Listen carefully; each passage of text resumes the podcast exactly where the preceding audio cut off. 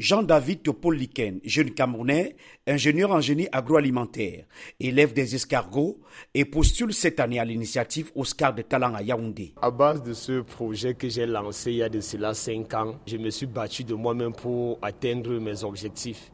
Je n'ai pas obtenu ce que j'attendais de la part du Cameroun. Actuellement, je produis entre 20 000 et 25 000 escargots chaque 3 mois. Et ma production est en train d'être améliorée dans le long terme pour que j'atteigne les 100 000 escargots d'ici 2025. J'ai besoin d'environ entre 2 millions 500 3 millions. Besoin d'argent et les lauréats peuvent bénéficier de financement.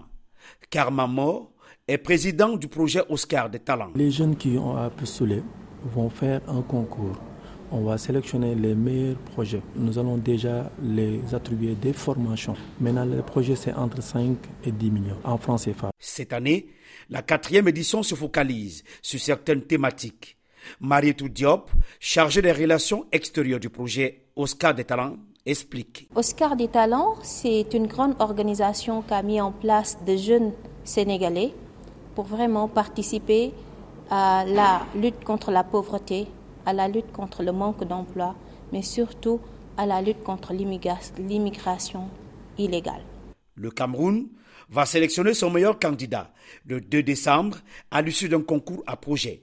Joseph Tiana, secrétaire général du ministère des Petites et Moyennes Entreprises et de l'Artisanat. Parce que quand on crée une entreprise, on crée de l'emploi pour soi-même, mais on en offre pour d'autres. Et on contribue à payer ses impôts on contribue à développer notre pays. Pour cette édition qui concerne l'agriculture et l'élevage, c'est ce que nous appelons des secteurs prioritaires de développement.